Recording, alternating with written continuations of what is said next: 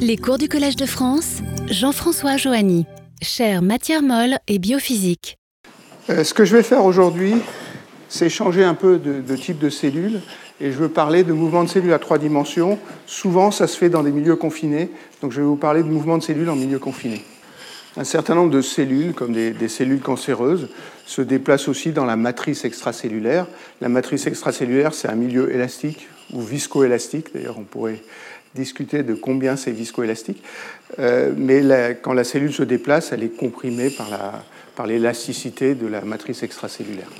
ce que j'ai fait dans les, dans les, trois derniers cours, c'est que j'ai discuté des cellules qui rampaient euh, sur une surface solide. Et en gros, alors on pourrait reprendre ça d'ailleurs euh, à partir de ce que j'ai dit au début, j'ai suivi plus ou moins le mécanisme qui avait été proposé par Abercrombie il y a un point de ce mécanisme qui est essentiel, c'est que les cellules doivent transférer la quantité de mouvement au substrat, et ça, ça se fait par des adhésions. C'est des adhésions qui sont fortes et qui sont spécifiques. les mécanismes de l'adhésion ont été étudiés très très en détail. Je ne connais absolument pas toute la littérature là-dessus. Ce que je connais un peu, c'est les articles de Benny Geiger en Israël, ils sont affolants pour un physicien comme moi. Il y a à peu près 100 protéines qui font des complexes d'adhésion. Euh, j'en connais trois sur les 100. Une, c'est les intégrines, qui sont les molécules qui, se lient à la surface. Et puis, il y a des molécules qui font l'intermédiaire entre les intégrines et le cytosquelette, qui est le cytosquelette d'actine.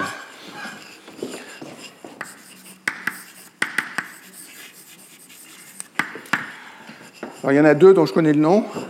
Il y en a une qui est la vinculine et l'autre qui est la taline, des modèles qui ont été très très en vogue au cours de ces dernières années. Alors je ne sais pas comment on le dit en français, hein, c'est les modèles de molecular clutch. La taline, c'est le molecular clutch. Vous allez voir que pour les cellules qui se déplacent en milieu confiné, même quand on abroge la taline, c'est-à-dire même quand on supprime les adhésions fortes qui sont spécifiques, il y a quand même un mouvement. C'est pour ça que ces mouvements-là, on les appelle mouvements sans adhésion. Alors ça ne veut pas dire qu'il n'y a pas d'adhésion du tout, ça veut dire que tout ce dont j'ai parlé, c'est-à-dire des points focaux ou des adhésions focales, ne joue pas le rôle dans, ce, dans ces mécanismes-là. Et ce qui joue un rôle, c'est une adhésion non spécifique qui est beaucoup plus faible, que moi je décrirais par une friction faible. Alors ce que je vais vous montrer euh, maintenant, mais qui va être un peu le thème du cours, c'est que dans ces cellules-là, il y a aussi un cytosquelette d'actine qui est au cortex, qui a des gradients d'activité. Le gradient d'activité induit un courant. Et puis, quand il y a friction de l'actine par l'intermédiaire de cette, adhésion faible sur les surfaces qui confinent, la force de friction elle-même produit le mouvement. Donc il y a un mouvement qui est interne à la cellule, qui est le mouvement de l'actine. Quand ce mouvement se produit au voisinage d'une surface, c'est la friction qui est à l'origine du mouvement, et c'est ça le mécanisme que je veux discuter aujourd'hui. Alors je vais vous montrer des exemples il y a pas mal d'articles de revues qui ont été écrits. Alors j'en ai mis en avant deux ici. Il y en a un troisième qui est sur les systèmes immunitaires qui vient du groupe d'Anna Maria Lennon, qui est Hélène Moreau. Donc c'est Hélène Moreau et al. en 2018. Ça c'est beaucoup plus spécifiquement sur les cellules du système immunitaire.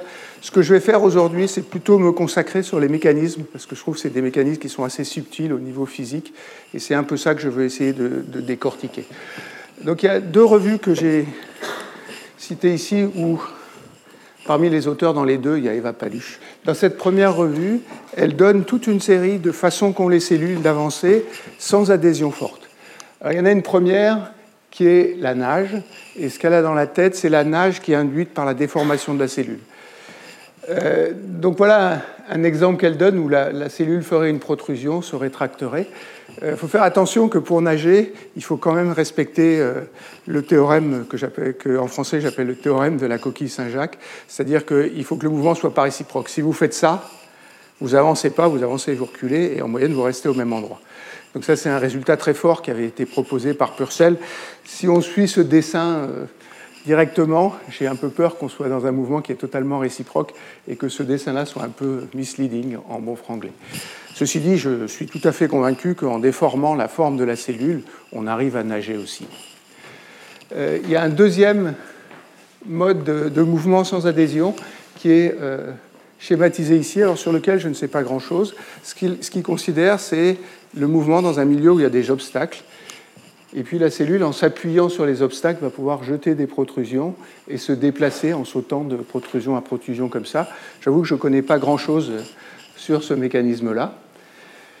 Il y en a un troisième qui est quelque chose qu'on avait proposé il y a assez longtemps euh, avec Raphaël Voiturier et dont je ne vais pas parler non plus, euh, euh, qu'ils ont appelé ici chimneying. Ça, c'est les gens qui font de l'escalade. Quand ils montent dans une cheminée, ils mettent leurs pieds d'un côté, ils mettent leur dos de l'autre, et ils progressent comme ça en faisant avancer les pieds et le, et le dos. L'idée, c'est que l'actine ne polymérise pas à l'avant et à l'arrière, mais polymérise au contact des surfaces ici. Donc l'actine pousse sur les surfaces, et s'il y a une, une friction, une adhésion qui est beaucoup plus grande à l'arrière, l'écoulement va se, va se retrouver dans la direction parallèle, et il y a une polymérisation vers l'avant. Donc ce qui compte là, ce n'est pas du tout des gradients d'activité, c'est vraiment la vitesse de polymérisation qui fait le mouvement. Euh, il y a quelques exemples qui ont été interprétés par ce mécanisme-là, et je ne vais pas le décrire. Le mécanisme que je veux décrire, c'est celui qui est schématisé ici. Ça, c'est une cellule où l'activité est plus grande à l'arrière qu'à l'avant. Je vous rappelle que le cytosquelette d'actine, il est contractile. Donc la force est plus grande à l'arrière qu'à l'avant. Donc si la contractilité est plus grande ici que là, il y a un écoulement vers l'arrière. Il y a une friction entre l'actine qui s'écoule vers l'arrière et le substrat qui lui est fixe. Et ça, ça crée une force qui pousse la cellule vers l'avant. Donc c'est ça le mécanisme que je vais discuter. Vous avez les mêmes qui sont euh, schématisés ici. Ça, c'est la cellule qui rampe sur une surface solide. Et puis, il y a les deux étapes, la première et la dernière étape d'Abercrombie, qui est la cellule qui une protrusion et qui crée des adhésions fortes à l'avant. Et puis, à l'arrière, les adhésions doivent se détacher et la cellule se contracte. Si vous avez une cellule comme ça, alors ces cellules-là, évidemment, ce pas des vaches sphériques, hein, euh, ce pas des, cylindres avec des, extrémités comme ça. Je vais vous en montrer une réelle dans 5 minutes. En général, elles ont des blebs, c'est-à-dire des protrusions qui apparaissent et qui se rétractent à l'avant. Euh, les adhésions sont faibles et non spécifiques, et c'est ce qu'ils ont essayé de, schématiser ici. C'est plus ou moins le même groupe. Hein. C'est Evapalou. Cet article-là est d'ailleurs assez, assez pédagogique et a été fait en 2021. Donc c'est un article très très récent. Et pareil, ils invoquent l'écoulement rétrograde d'actine. Alors je vais faire une remarque là sur l'écoulement rétrograde. Euh, c'est que, contrairement à ce que j'ai fait dans tous les autres cours, L'écoulement d'actine, je vais le considérer par rapport au référentiel de la cellule et pas par rapport au référentiel du substrat. Quand j'avais discuté l'écoulement rétrograde, je vous ai dit il est faible, mais il est faible par rapport au substrat. Évidemment, si je rajoute la cellule qui avance, l'écoulement par rapport à la cellule, en gros, comme l'autre est faible, c'est moins l'écoulement d'avancée de la cellule. Donc ici, je considère l'écoulement par rapport à la cellule et pas par rapport au substrat. Euh, et et ce qui va faire avancer la cellule, c'est donc cette force de friction. Donc voilà les. Donc je vais discuter en gros deux, deux mécanismes.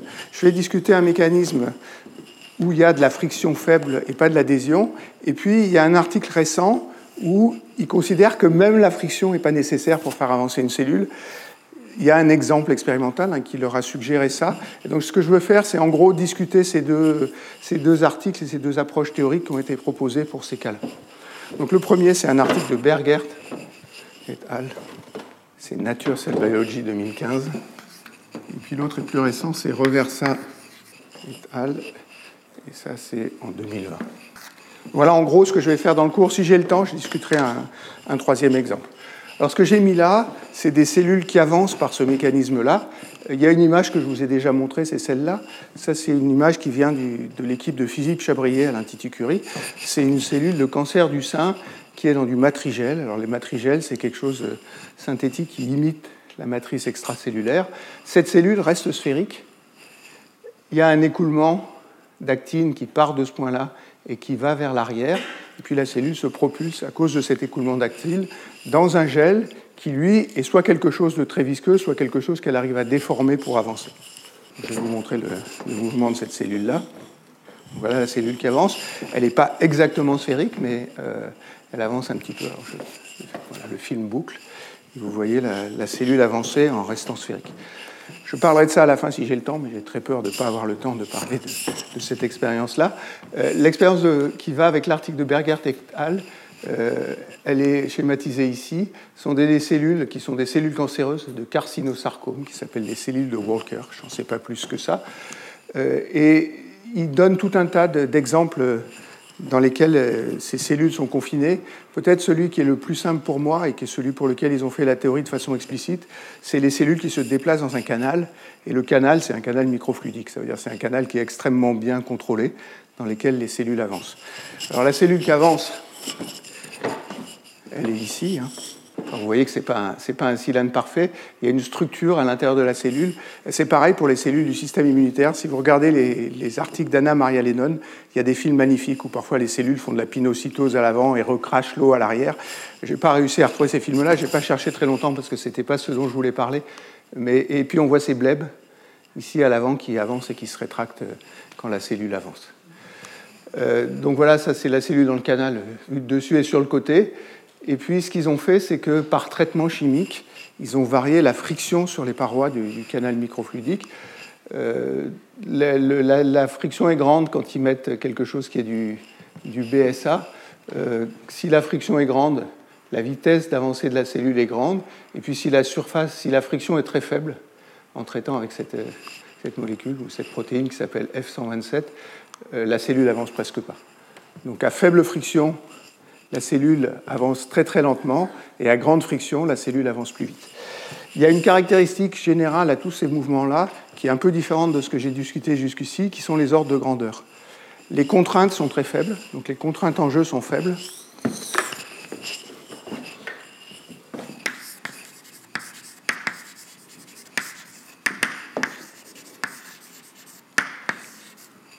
Euh, l'ordre de grandeur de la contrainte ici, c'est plutôt 1 pascal.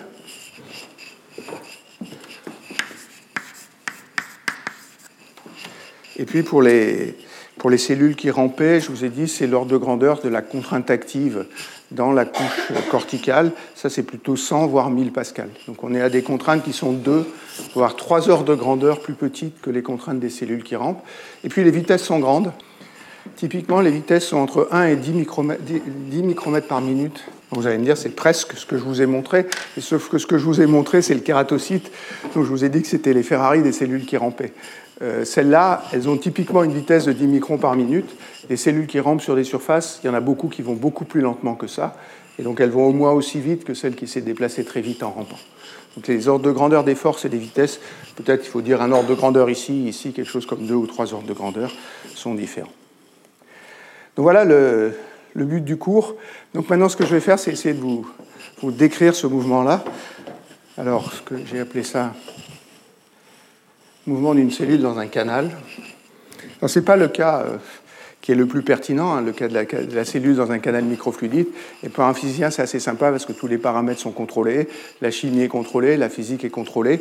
Et je suis tout à fait persuadé, alors peut-être je me trompe, hein, mais que le mécanisme est exactement le même pour des exemples qui sont plus pertinents.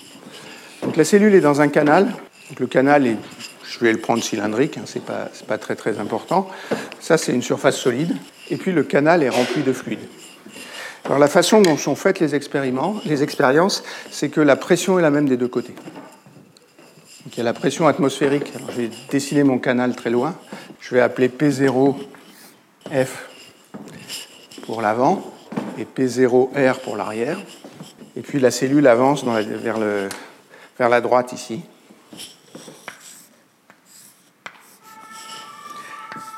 à une vitesse que j'appelais U. Si la cellule avance dans un, canal comme, ça, si elle est totalement imperméable, pour avancer, il faut qu'elle pousse le fluide. Ça veut dire que si on a un canal très très long, ça va être très très dur de pousser tout le fluide. Si on a un canal qui est très court, c'est bien, plus facile de pousser le fluide. Donc si la, cellule est totalement imperméable, elle doit pousser le fluide, et il y a des forces importantes qui servent à pousser le fluide. Si la cellule est totalement perméable, elle passe à travers le fluide, et en gros, il n'y a pas de force et elle n'entraîne pas le fluide. Donc il faut que je traite le cas qui est intermédiaire entre ces deux, entre ces deux cas-là. Alors, j'y viens à ça.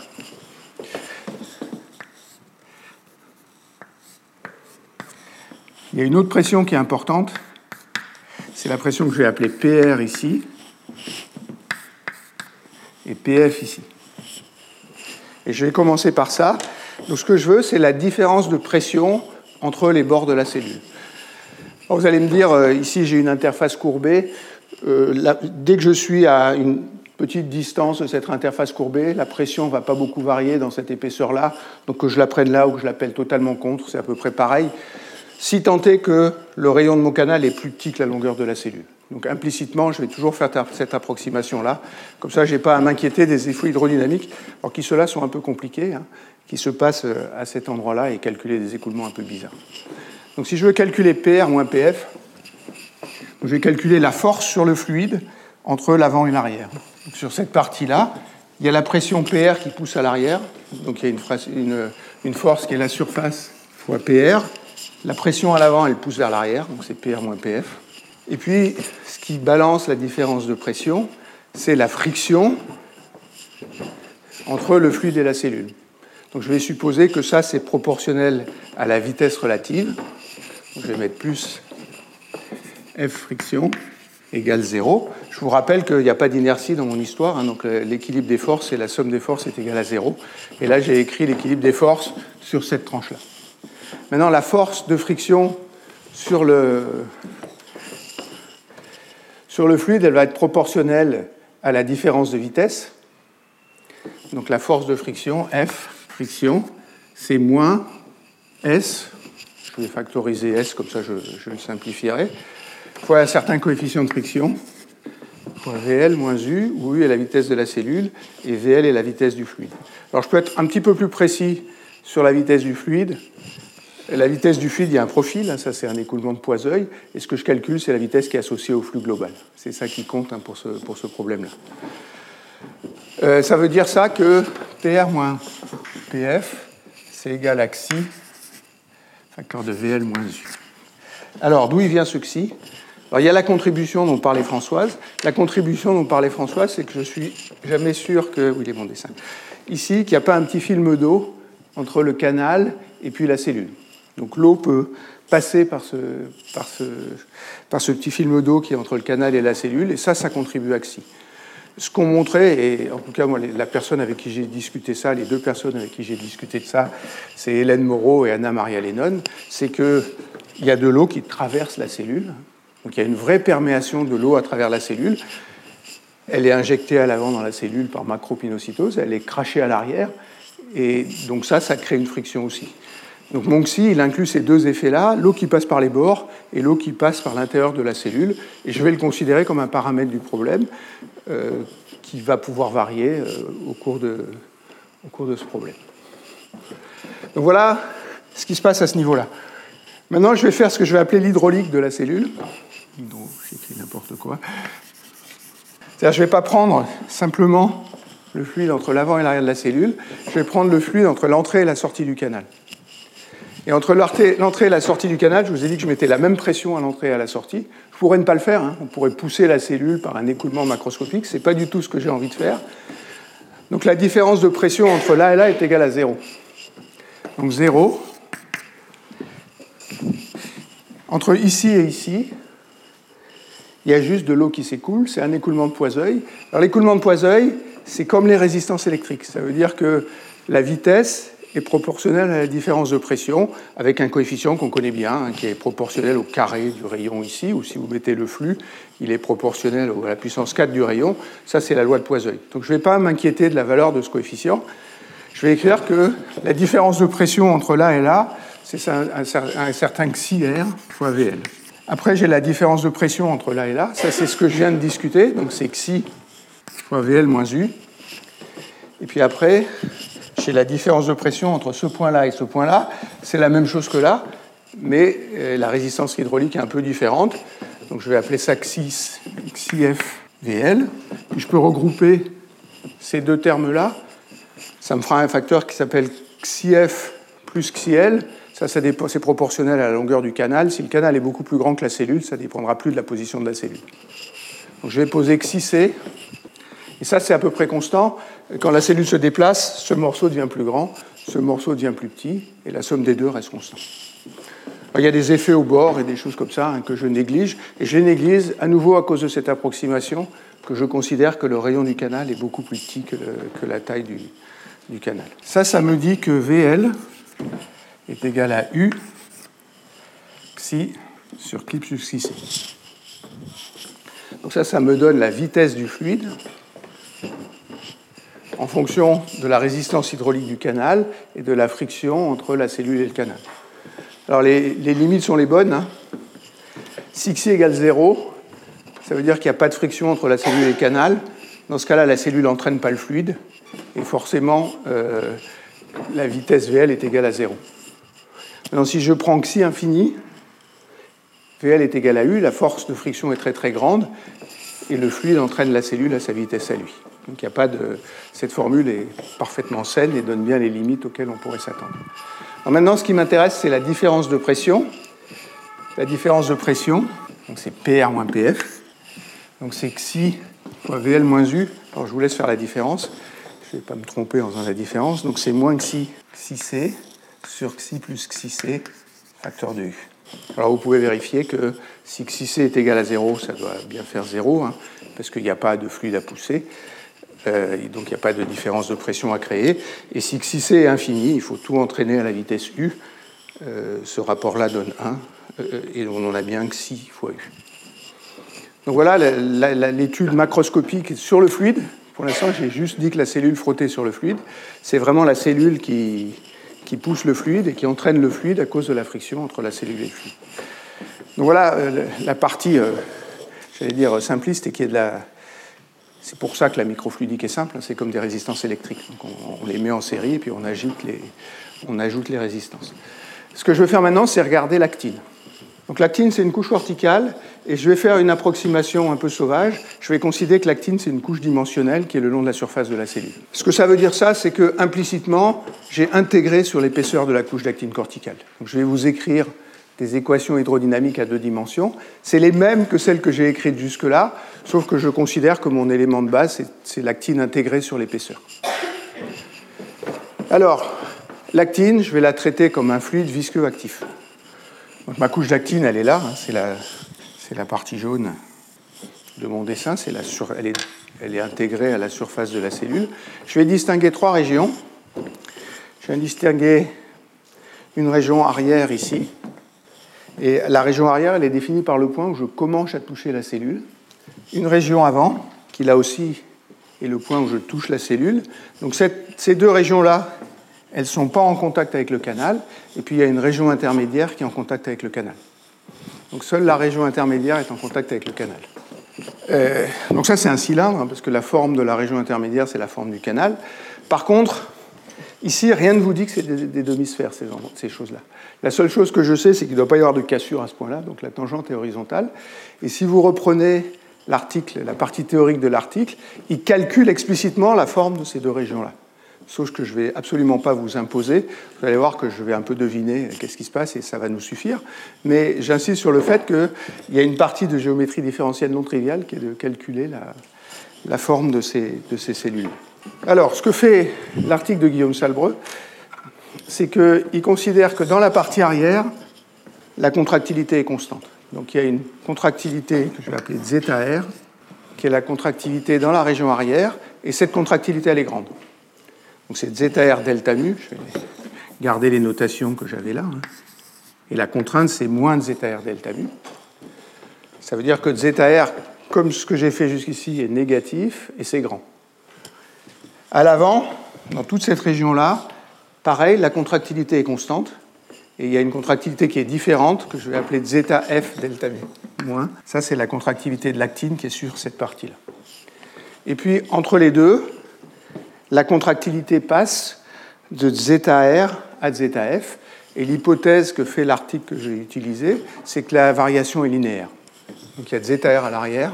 Si la contractilité linéaire, ça veut dire que si j'introduis une coordonnée le long de la surface, la dérivée par rapport à cette coordonnée est constante. Donc je vais appeler S l'abscisse curviligne le long de cette courbe-là. Et puis j'ai D sur ds de zeta delta mu égale zeta f zeta r sur L, où L, c'est la longueur qui touche le, donc voilà les hypothèses qu'ils font. Je ne vais pas discuter ici le mécanisme qui établit euh, ce gradient de contractilité. Euh, il y a des modèles pour ça. Euh, en gros, ces modèles, ils sont basés sur le fait qu'à partir du moment où on crée un écoulement rétrograde, il peut transporter des molécules qui modulent la contractilité vers l'arrière. Donc on peut créer une contractilité plus grande et la maintenir à partir du phénomène que je vais regarder, qui est l'écoulement vers la gauche ici. Après cette couche à 2D, je vais la décrire exactement comme j'ai décrit l'actine jusque-là. Je vais écrire qu'il y a une contrainte, TIJ, qui a deux termes. Il y a un terme qui est le gradient de vitesse. Je vais mettre état. Je vais mettre état M, hein, parce que c'est la, la, viscosité de la couche corticale, c'est la viscosité à deux dimensions. La viscosité à deux dimensions, c'est la viscosité à trois dimensions fois l'épaisseur. Et puis VIJ, ça c'est le gradient de vitesse. Et puis il y a la contrainte active, moins zeta delta mu, delta ij. Alors s'il y a des gens euh, qui sont un peu des, des rigoureux de l'hydrodynamique là-dedans, je fais comme si je faisais de l'hydrodynamique sur une surface plate à deux dimensions. La surface ici, elle est courbée. Donc il faudrait que j'écrive ça euh, de façon un peu compliquée en mettant des dérivées covariantes ou des choses comme ça. Je ne vais pas avoir besoin de ça. Euh, c'est fait dans l'article original. Je n'aurai pas besoin de ça. Je vais simplement écrire l'équilibre des forces dans la partie centrale.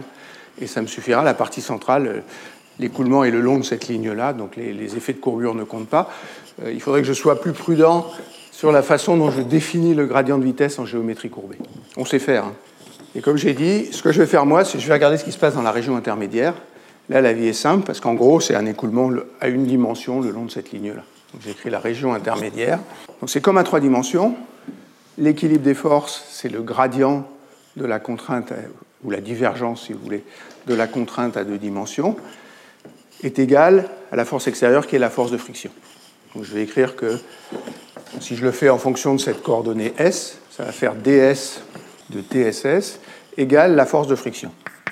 Et la force de friction, c'est la force de friction entre l'actine qui bouge dans cette région-là et puis le solide extérieur qui, lui, ne bouge pas. Donc je vais appeler alpha le coefficient de friction. Ça, c'est la friction de l'actine sur la surface solide qui est non spécifique. Hein. C'est elle dont je vous ai dit qu'elle était faible. Puis il y a une toute petite astuce, c'est que je définis la vitesse de l'actine par rapport à la cellule donc la vitesse par rapport au substrat, c'est la vitesse de la cellule plus la vitesse par rapport à la cellule. Donc c'est alpha, facteur de U plus Vm. Alors si je remplace la tension par sa valeur, ça me dit que 2 état membrane D2Vm sur ds2 égale alpha facteur de U plus Vm. Je ne vais pas vous surprendre, hein. je vais faire ce que j'ai fait à chaque fois depuis, depuis que j'ai commencé, je vais comparer les deux types de dissipation. Il y en a un qui est la friction de l'actine sur la surface solide, il y en a un qui est la viscosité de l'actine, et ça, ça me définit une longueur que je vais appeler lambda. Et lambda 2, c'est 2 états m sur alpha. Pour l'instant, j'ai écrit que ce qui se passait dans cette région-là. Euh, il faudrait que j'écrive ce qui se passe ici. Alors je ne vais pas l'écrire parce que je n'ai plus le droit d'utiliser euh, l'équation ds TSS égale 0, il faudrait que je m'inquiète de la courbure locale. Je ne vais pas le faire et je, vais vous montrer comment on peut tourner un peu autour de ça sans le faire. Ce que je vais faire, c'est que je ne vais pas résoudre le problème complètement. Je vais considérer deux limites. Une limite où alpha est très grand et une limite où alpha est très petit. Donc la friction très grande, ça je vous ai dit, c'est les vitesses grandes de la cellule, et puis la friction très petite, où la vitesse de la cellule est petite. je vais le faire un peu avec les mains. Euh, si la friction est très grande, ce terme-là est fini. Je vais tendre alpha vers l'infini, ça veut dire que ce terme-là doit tendre vers 0. Donc si la friction est très grande, au milieu ici, la vitesse de l'actine, c'est moins U. Je vais tracer la région intermédiaire, ça va de 0 à L. Puis la vitesse, c'est moins U ici. Ça, c'est moins. L'autre chose qui est sûre, c'est que si je prends l'apex de ce côté-là, ou que je prends l'apex de ce côté-là, la vitesse, c'est 0. Donc la vitesse, c'est moins U au milieu, puis elle remonte ici. Et ça veut dire que le gradient de vitesse, il est négatif ici, et il est positif ici. Donc je vais écrire sans trop définir euh, proprement ce que je fais. Je vais écrire dvm sur ds, donc dans la partie arrière. Donc je passe de u à 0 sur une taille qui est à peu près r. Alors je ne connais pas le préfacteur parce que la surface, ce n'est pas une demi-sphère, donc je n'ai pas le droit d'écrire que c'est pi r. Mais il y a un préfacteur, moins c0 fois u sur r. Et calculer ces zéros, ça demande beaucoup d'efforts. Mais c'est fait dans l'article original. Et puis de la même façon, De ce côté-là, je passe de moins U à 0. Ça veut dire que le gradient, ça va être dV à l'avant, dVf, dVm sur ds, est égal à plus C1 U sur R. Ah, j'ai effacé mon dessin, c'est un peu idiot, je vais le refaire. Je le referai tout à l'heure. Maintenant, ce que je vais écrire, c'est la tension dans la partie arrière. Je vais l'appeler TF. Donc il y a moins TR. Je vous ai dit que la tension était constante dans toute cette région-là. Il faut que je rajoute le gradient de vitesse. Il y a un terme, une contribution à la tension qui est due à la contrainte visqueuse. Quelque chose comme plus 2 zeta m. Alors c'est pas plus, c'est moins. 2 zeta c'est 0 sur R. Et puis il y a une tension TF qui est moins de zeta f delta mu. Ça, c'est la valeur de la contrainte active dans cette région-là. Il y a plus 2 zeta m, c'est 1 sur R.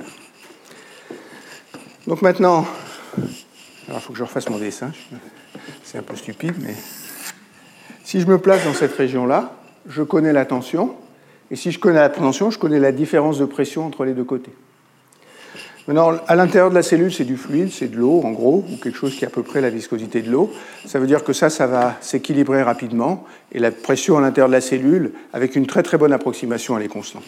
Donc ici, j'ai une pression P0, je peux appliquer la loi de la place de ce côté-là, je peux appliquer la loi de la place de ce côté-là, et je vais calculer la différence de pression entre l'avant et l'arrière. Je vais écrire que PR moins PF est égal à moins 2 TR moins TF. Alors j'ai mis 2 sur R comme si c'était une sphère. Peut-être qu'il y a un nouveau coefficient numérique à cet endroit-là. Comme vous avez compris maintenant, je ne m'inquiète pas trop de ces coefficients numériques.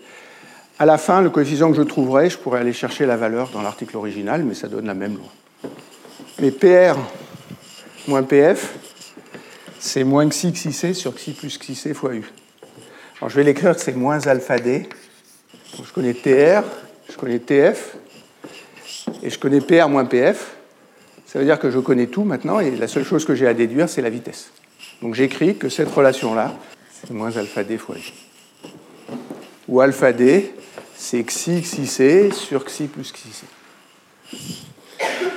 Alors je vous laisse euh, faire l'algèbre, hein, pas de... il n'y a pas de subtilité à ce niveau-là.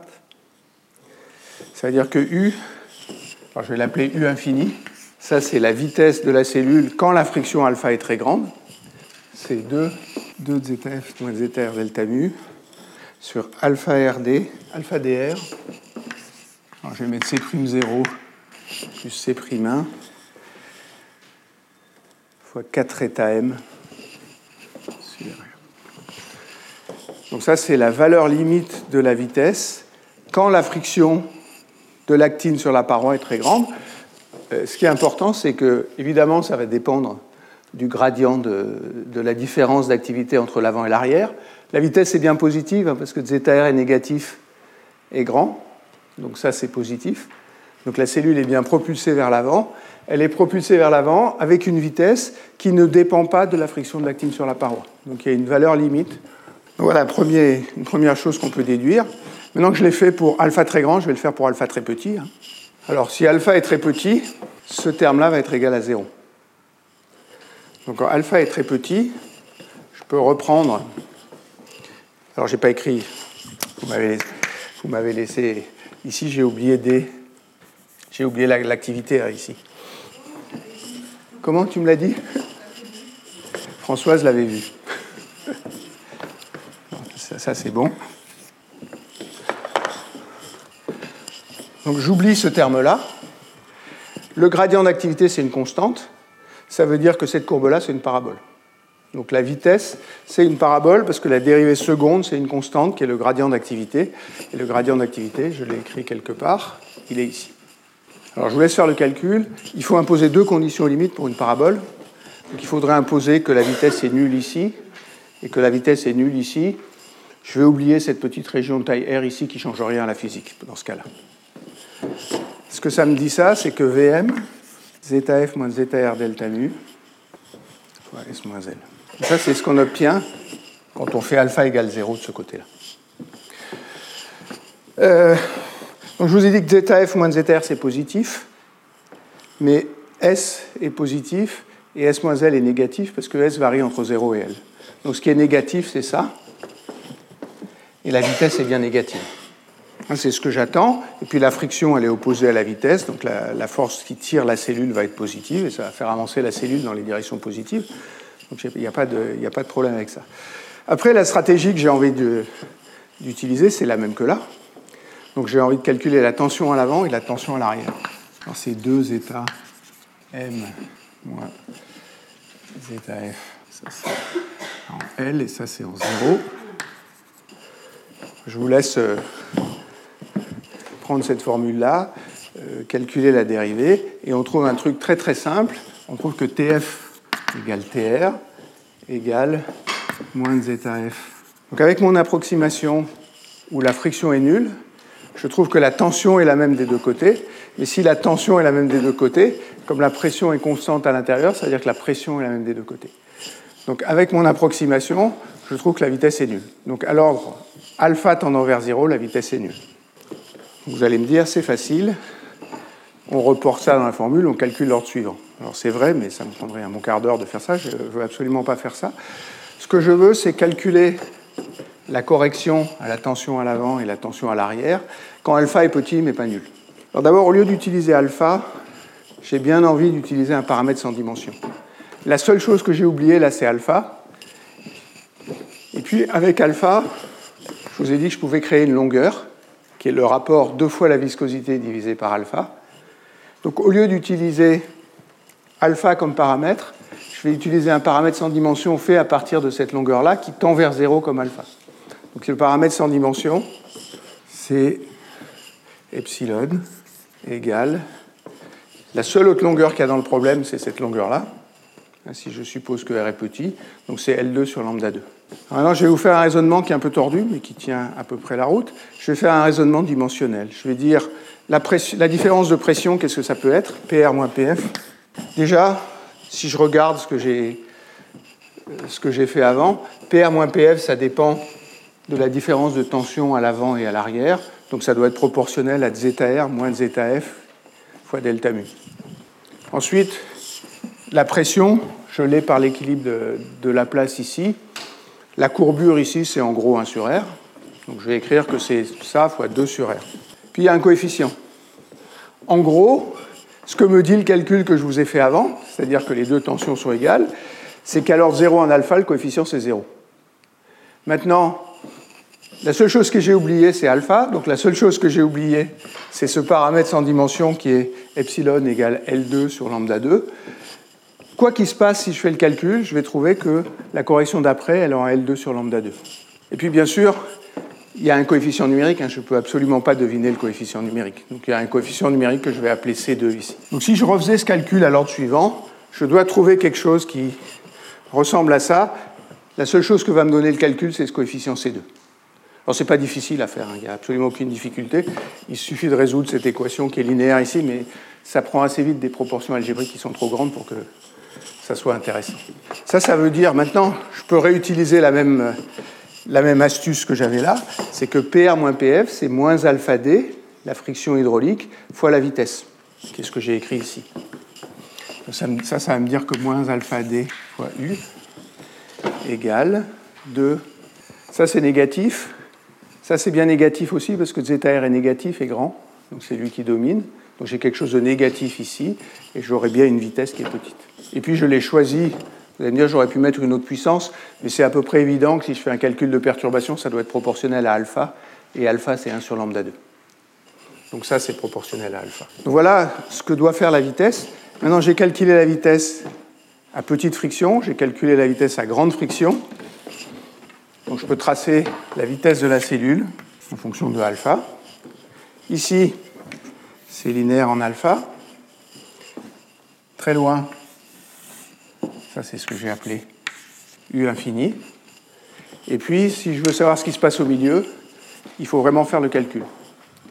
Alors, ce que nous dit le calcul, et ça c'est l'article de Bergert que je vous ai cité tout à l'heure, c'est qu'en fait il y a un maximum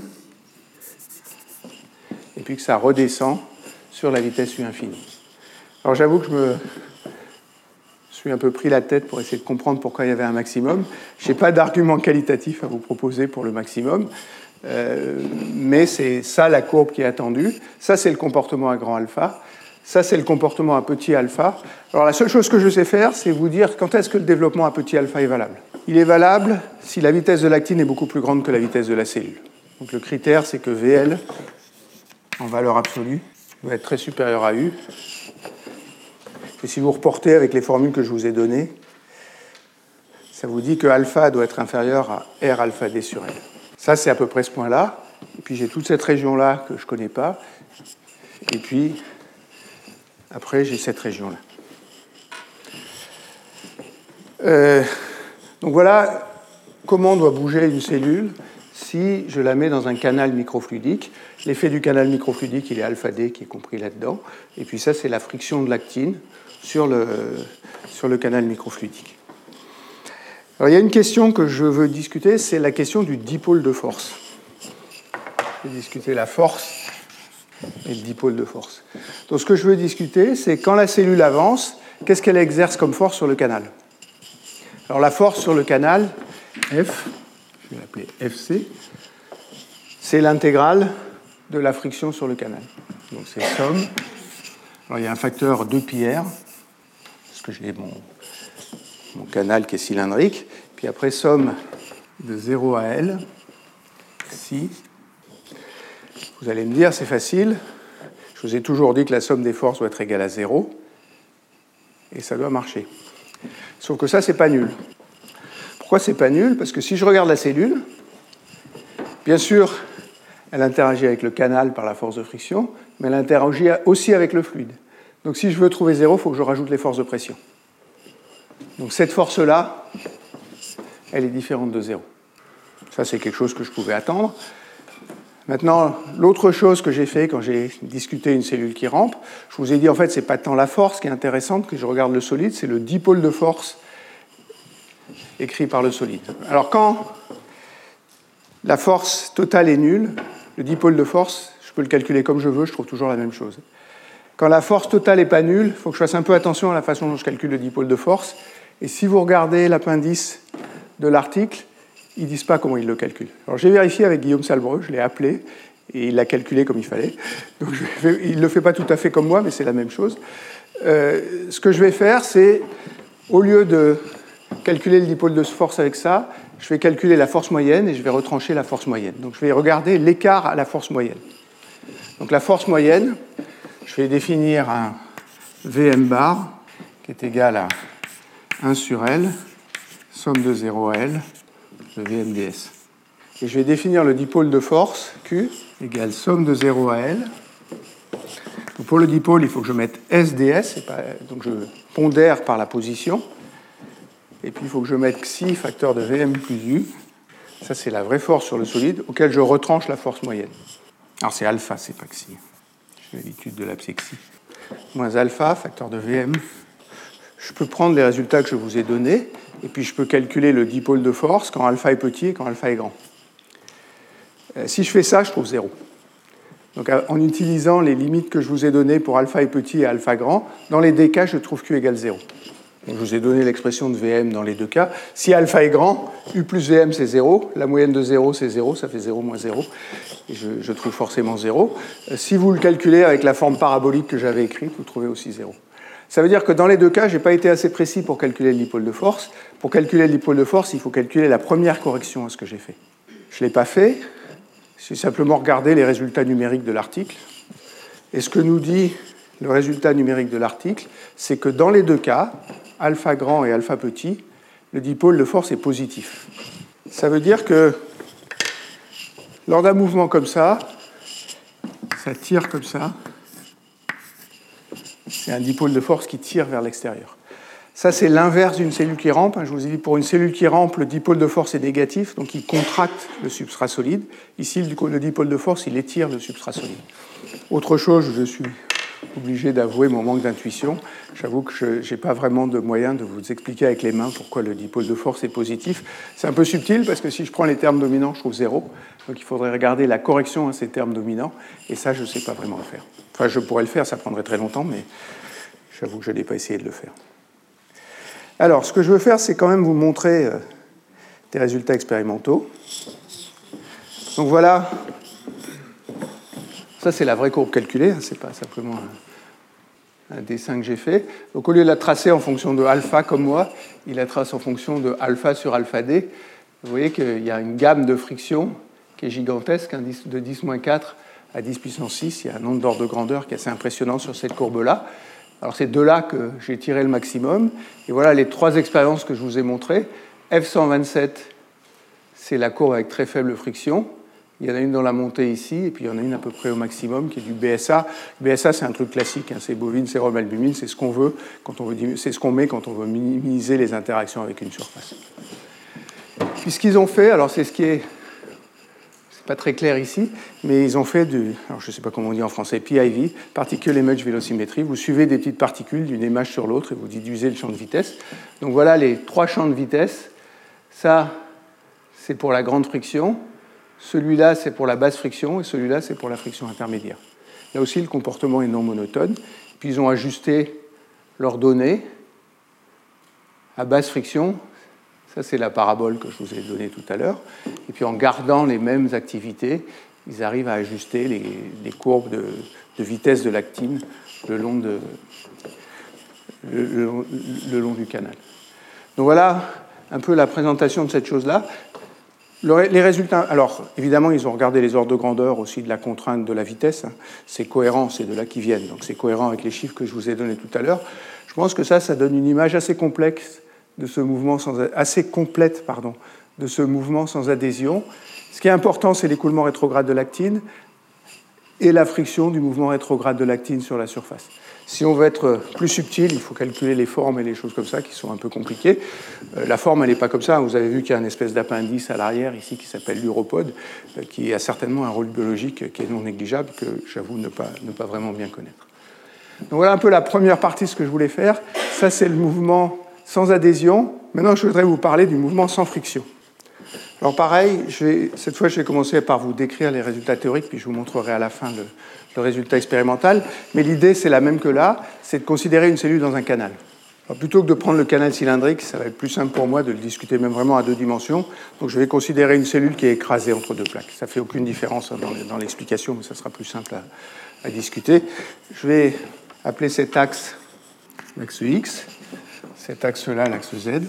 Et donc ce que je veux maintenant, c'est supposer que la friction entre l'actine et la surface solide, ce que appelé alpha il y a une minute, est égale à zéro. Ça veut dire qu'ici, il n'y a pas de friction. Ça veut dire que la force exercée sur le solide dans la direction tangentielle, ou si vous voulez, la composante de la contrainte sigma xz est égale à zéro. Il n'y a pas de contrainte sigma xz. Par contre, il peut y avoir une contrainte normale, il peut y avoir une pression plus grande ici. Et donc la seule force qu'il y a de la cellule sur le, sur le substrat, c'est une force perpendiculaire à la paroi. Ça veut dire que la cellule pousse comme ça sur les parois, ou que les, parois poussent dans la direction opposée sur la cellule, mais vous m'accorderez qu'en exerçant des forces comme ça, il y a zéro moyen de créer un mouvement. Donc si je prends des parois plates, il n'y a aucun moyen de créer un mouvement idée, alors l'idée elle vient de Michael Sixt, hein, qui est la personne qui a fait les manips, c'est de dire bon, on ne va pas prendre une surface plane, on va prendre une surface ondulée. on la prend comme ça. Les deux, les deux surfaces parallèles qui confinent la cellule étant en opposition de phase.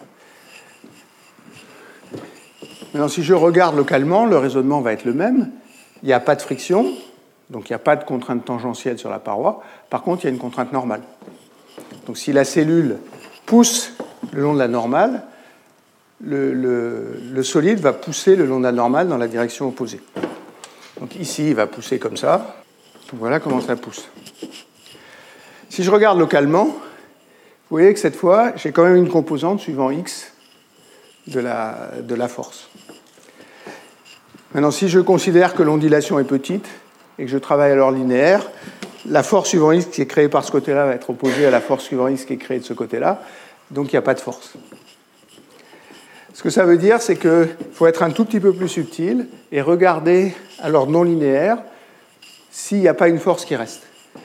Alors, il y a une raison pour qu'il y ait une force qui reste, c'est que si je considère un écoulement rétrograde, si la cellule doit avancer vers la droite, il y a un écoulement d'actine comme ça, et ça, ça brise la symétrie entre l'avant et l'arrière. Donc ça veut dire parce que mon problème est polaire, que l'actine s'écoule de l'avant vers l'arrière. La symétrie entre l'avant et l'arrière est, brisée, et donc il doit y avoir une force quelque part. Donc c'est... Comment? Si on est... J'entends pas ce que tu dis, je suis désolé. Si on mettrait un truc comme ça, euh, oui, si, ça marcherait. Je pense que ça marcherait. Alors, ce que dit Françoise, c'est ça.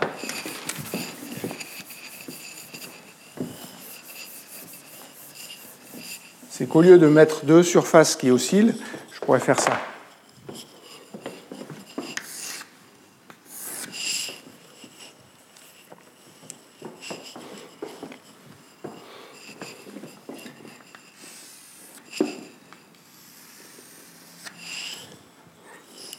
Là, mon écoulement d'actine, il est comme ça. Les deux forces sont comme ça. Et il y a bien une force qui tire la cellule vers la droite. Donc ça marche aussi dans ce cas-là. Donc ce que je veux vous montrer, c'est le cas qu'a utilisé l'équipe de Raphaël Voiturier. Raphaël Voiturier et Andrew Callan Jones, dont j'ai déjà parlé plusieurs fois dans le cours. C'est comment est-ce qu'on arrive à une force qui tire la cellule dans ce problème-là. Alors il faut être un petit peu plus subtil que dans le cas précédent. Ça veut dire que cette fois, je ne vais pas supposer que l'actine est à deux dimensions, mais je vais supposer qu'il y a vraiment une couche d'actine avec une épaisseur finie. Donc, je vais faire deux dessins. Je vais regarder les surfaces plates.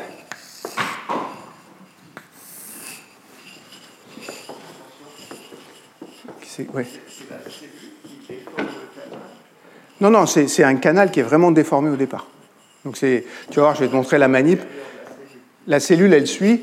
Euh, l'effet, c'est que la, vitesse, elle est plus, plus, suivant x, et c'est ça qui crée ces forces normales ici, et ça pousse la cellule dans la direction opposée. Comment? Ah, physiologiquement. Euh, alors, oui, bien sûr. Ce que dit Vincent, c'est est-ce que c'est un problème qui a une pertinence pour un vrai problème de biologie? Je n'en connais pas. Euh, qu'ils ont fait, c'est ils ont fait des, canaux qu'ils appellent serrated. J'ai cherché sur Google, ça veut dire cranté. Et donc, avec des canaux crantés, tu vas voir que la cellule n'avance pas si elle adhère et elle avance parfaitement bien si elle adhère pas.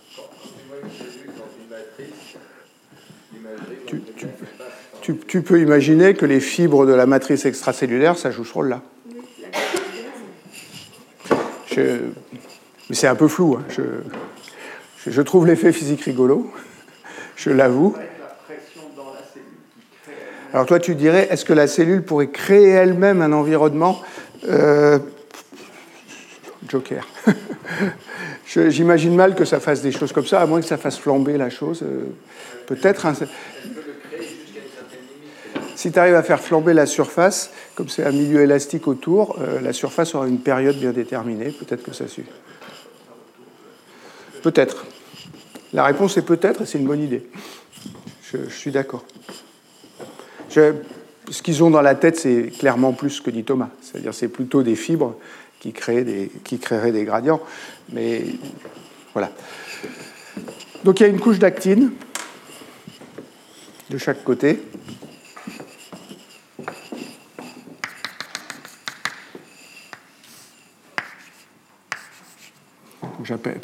J'appelle W0 cette, hauteur-là. Puis ici, j'ai ma couche d'actine qui a une épaisseur delta. Puis j'ai la même de l'autre côté. Maintenant, ce que je veux faire, c'est déformer la surface du haut. Je n'ai plus dessiné la surface du bas. Hein.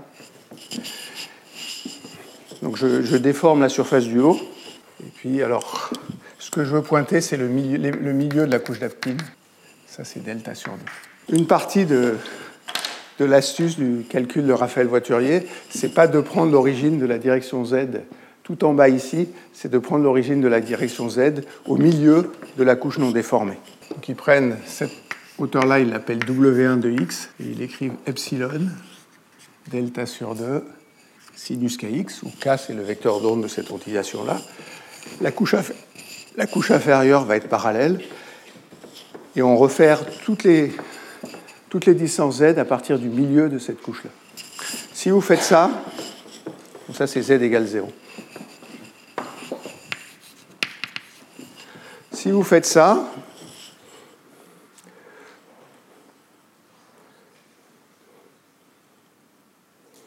au lieu d'écrire W1, vous allez appeler H plus cette hauteur-là. H moins cette hauteur-là. H plus c'est H0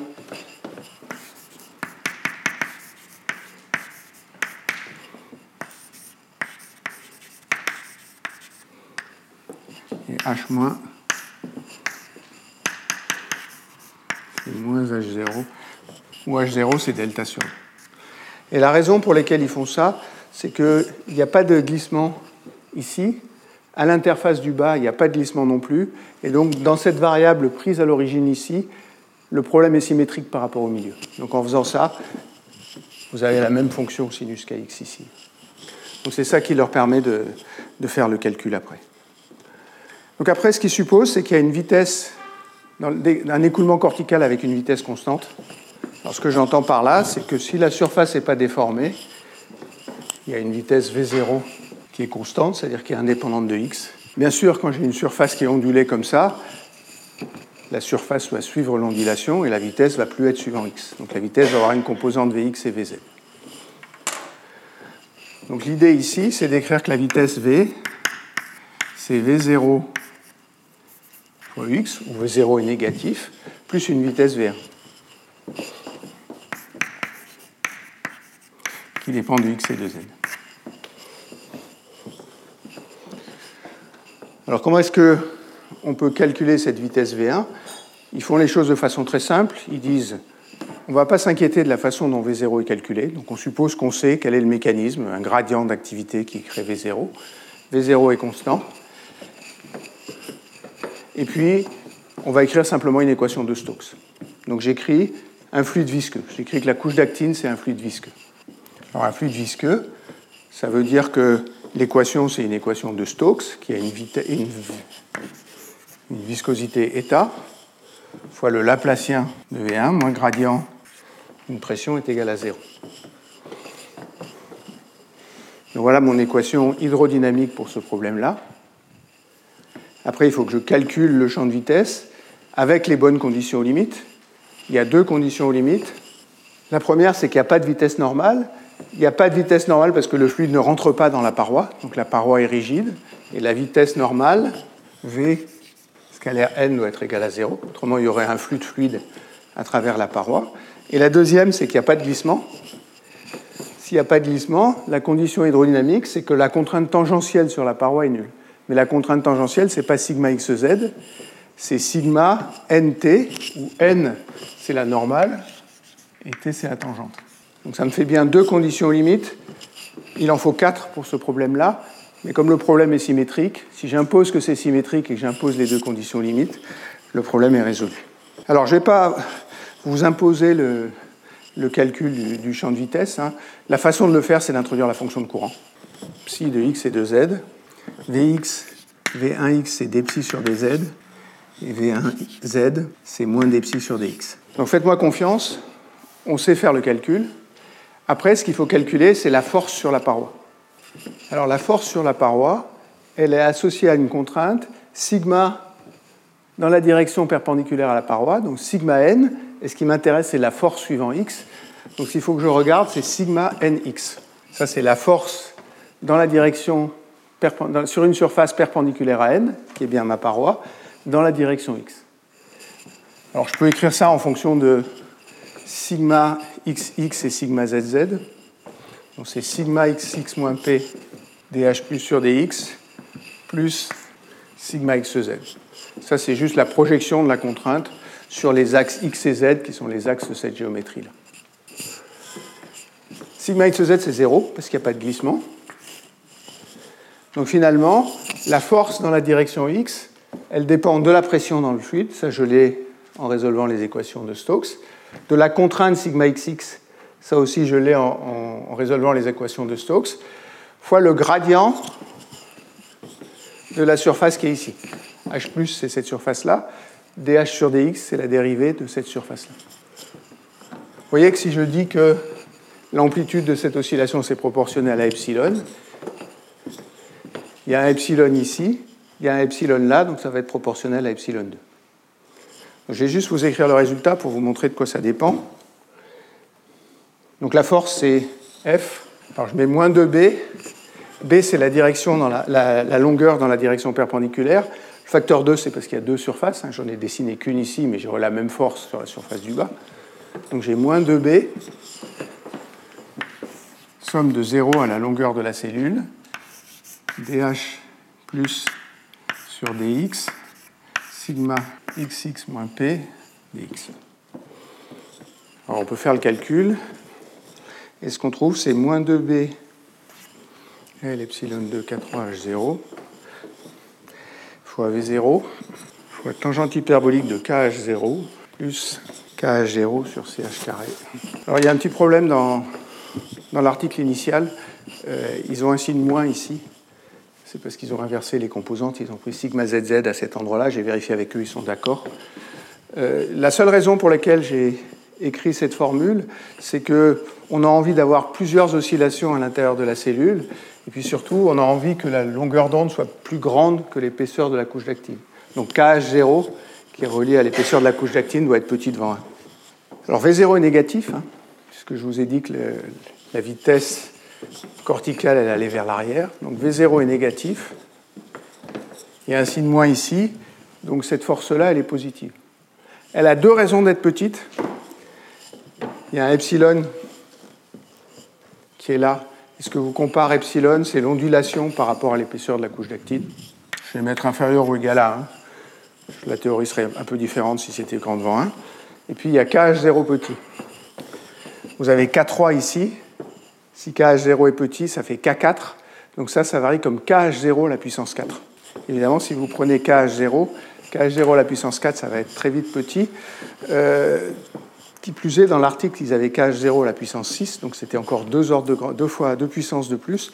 Ceci dit, ils font des estimations de la force euh, j'ai les paramètres ici. Euh, ils prennent epsilon égale 1, c'est-à-dire qu'ils considèrent que l'amplitude de l'édilation, c'est la même chose que l'épaisseur de la couche d'actine. Au lieu de parler de K, ils parlent de la longueur d'onde lambda. Donc lambda, ils le prennent entre 5 et 25 microns. KH0, ils prennent 0,1. Et puis, la longueur, c'est 20 microns. Et la B, c'est 10 microns. Si vous mettez ça, vous trouvez une force qui est entre 0,1 et 100 nanonewtons. J'ai deux choses à dire là-dessus. Euh, ces ordres de grandeur me paraissent raisonnables. J'avoue que je n'ai pas creusé plus que ça, mais en tout cas, à moi, ils me paraissent raisonnables. Euh, les forces, ça c'est un peu une règle générale dans la, physique de la cellule. Les forces associées aux molécules à l'intérieur de la cellule, c'est plutôt des piconewtons. Les forces sur les cellules, ça doit être des nanonewtons pour quel compte. Donc là, on est bien dans le bon ordre de grandeur. Et parce qu'on est dans le bon ordre de grandeur, il se peut que cette force-là crée une vitesse qui, ressemble aux vitesses observées. Après, ils sont très honnêtes, ils disent euh, le modèle est assez caricatural, le seul but de ce modèle-là, c'est de montrer qu'avec une idée simple, on arrive à calculer une vitesse qui est finie et raisonnable pour la cellule. Donc ils n'ont pas essayé de faire des comparaisons quantitatives. Alors, je vais vous montrer euh, pour Vincent l'expérience. Euh, voilà, il faut que je vienne ici. Voilà deux canaux, donc le canal est là, la cellule est en rouge, et ils font deux expériences. Alors c'est lymphocyte T, ça, c'est des cellules du système immunitaire. Le lymphocyte T, il est là, il est écrasé dans le canal. Celui-là, c'est un lymphocyte T qu'ils appellent contrôle, c'est-à-dire qu'il a les molécules d'adhésion. Et celui-là, il y a un chaos de taline, ça veut dire que le complexe d'adhésion ne marche plus et la friction devrait être à peu près nulle. Et vous voyez que, en tout cas, ça marche parce que la, la cellule qui est sauvage, elle a une vitesse finie de 5 microns par minute, et celle qui est taline KO, elle a une vitesse qui est zéro dans un canal droit. Voilà les canaux qu'ils utilisent ensuite. Donc c'est une ondulation comme ça de la surface.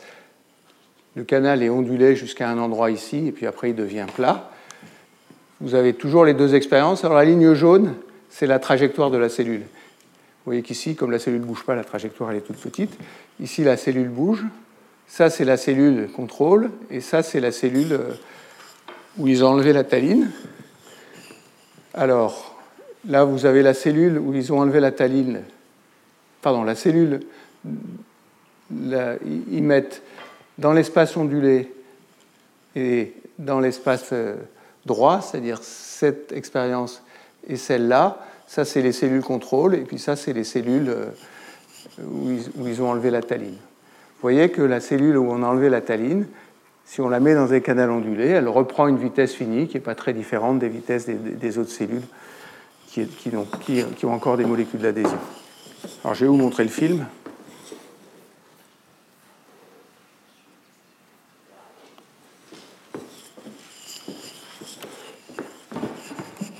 Ça, c'est ce qui se passe dans le truc contrôle. Vous voyez que la, cellule qui n'adhère pas,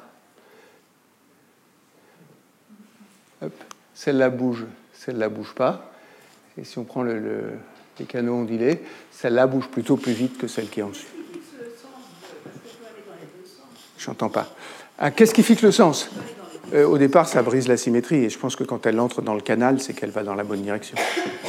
Et bien sûr, moi j'ai dessiné la vitesse, j'ai dessiné la vitesse de l'actine vers l'arrière, ça veut dire que j'ai choisi l'arrière dans une direction. Mais je pense que les cellules qui rentrent dans le canal, c'est qu'elles ont tendance à bouger dans la direction du canal. Autrement, il n'y a plus, plus d'expérience. Donc, euh, oui, il y a une brisure spontanée de symétrie à ce niveau-là, mais. mais par contre, dans le... avec les dents de scie asymétriques, là, par contre, ah oui. Dans les dents de scie asymétriques, c'est comme ça. Bien sûr. Bien sûr. Donc voilà ce, mécanisme-là qui me paraît assez original. C'est un article très récent, hein, c'est un article de cette année, ça. Après, euh, la question, bien sûr, de Vincent Reste, c'est euh, qu'est-ce qu'on apprend au niveau euh, biologique avec cet exemple-là? Peut-être, hein, peut-être que le, milieu est très est, vu effectivement par les cellules est très rugueux et ressemble à ça. Je vais m'arrêter là. Je vous remercie pour d'être venu à ce cours. J'ai eu beaucoup de. Comment? C'était le dernier cours. Retrouvez tous les contenus du Collège de France sur www.colège-2-france.fr.